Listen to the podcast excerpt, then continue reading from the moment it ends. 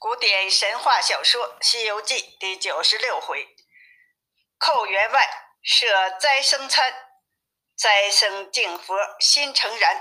接着上回说，师徒们继续走，已经到了夏初时节，说不完的路途坎坷。他们边走边说，不知不觉又到了一座城，几个人就进了城。远见一个老者围着一帮人。走过去一看，原来是老者在说书。三藏走上前，打断老者，问了路。老者说：“我处是同台府，府后有一县叫做地灵县。三藏若要吃斋，过此牌坊，南北街坐西向东有一个虎座门楼，那就是寇员外的家。他门前有个万僧不主之牌子。”你这么远来的僧人，肯定要受用的。去吧，去吧，不要打断我说书。三藏谢了，几个人就来到了寇员外家的门外。沙僧说：“西方真是佛家之地呀，真有灾生的。此间既是福县，就不必验照官门了。我们去化些斋吃，好走路。”他们来到拐角，就见有个大牌子，上面写着“万僧不主”四个字。他们就等在门口。这时出了一个人，见了四个人，忙跑回去报告员外。员外听了，马上穿了衣出了迎接，把他们引进后堂。员外听说他们是取经的，惊喜万分，说：“我弟子今年六十四岁，已栽了二十四年了。”有一个账目，已栽过的人呐，有九千九百九十六人，只差四个人，我就栽完了，就够一万个人了。请留名，再住几天。这里离灵山呢只有八百里，到时候我送你们去。这时家里小童整治斋饭，惊动了员外的妈妈，他知道了和尚的来历，就要取衣服穿上，出去看看。那个童儿说：“只有一个俊的，三个丑的，别吓着你了。”奶奶说：“不怕不怕，快去报告员外，我要去看看。”奶奶来到堂前，见了三藏和三个徒弟，不一会儿又进了两个秀才。他说：“这两个是我的小儿，一个叫寇良，一个叫寇栋，在读书呢。”他们知道了师傅是远道而来的，就说：“我们读过《世林广记》，书里面说呀，天下有四大部洲，我们这叫西牛贺州，还有东胜神州、南瞻部洲。不知你们走了多少年呢？”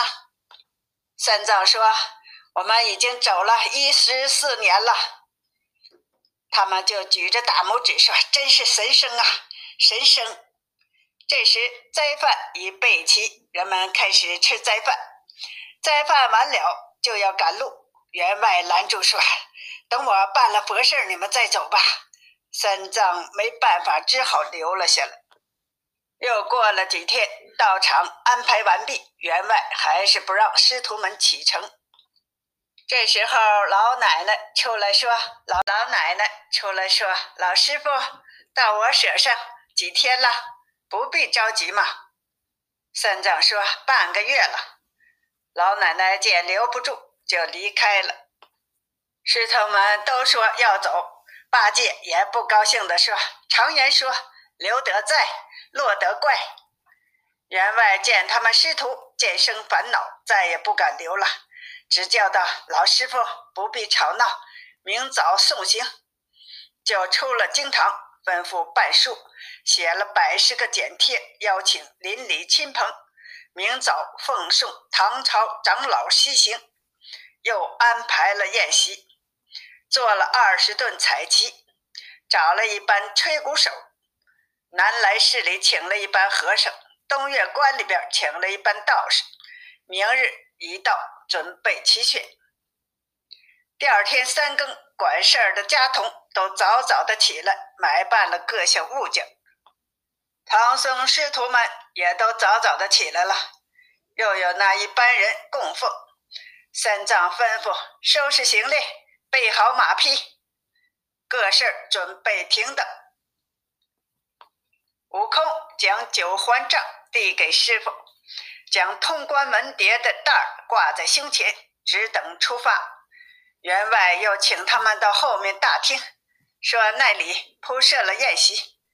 他们又请来了许多宾客，还有左邻右舍，在供佛友一起向三藏礼拜。乐声响起，酒宴开席，八戒一顿开吃。又说吃了这一顿能顶三天呢。悟空说：“不要撑破了肚皮，还要走路呢。”斋宴完毕，开始出发。抬轿的抬轿，骑马的骑马，走步的走步。师徒四人排在最前面，佛乐伴奏，吹吹打打，送出城外。走了大约有十里路啊，大家又道别。员外含着泪说。老师取经回来，一定在小舍多住几天，以了我的心愿。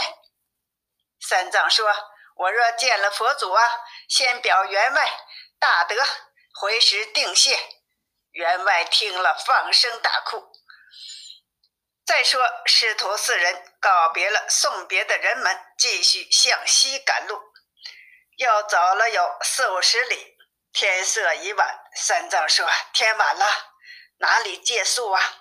八正挑着担，撅着嘴说：“放了现成的茶饭不吃，非要走什么路？今天晚上下起雨来怎么办？”三藏说：“又来抱怨了。常言说，长安虽好，不是久恋之家。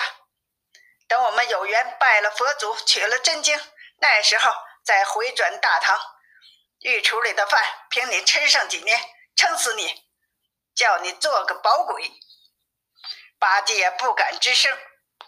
这时，悟空看见不远处大路旁有几间房子，对师傅说：“去那里休息吧。”三藏一看，是一个倒塌的牌坊，上面有一个旧匾，写着“华冈行愿”。三藏说：“华光菩萨是火焰，五光佛的徒弟，引除毒火鬼。”被降了旨了，化作五显灵官，这里必有庙宇。他们就进去看，厨房也倒塌了，墙壁也塌了，也没有人烟。这时天下起了大雨，没办法，几个人只好停在这个破庙里，勉强挨过了一夜。日知后来，晴天下集。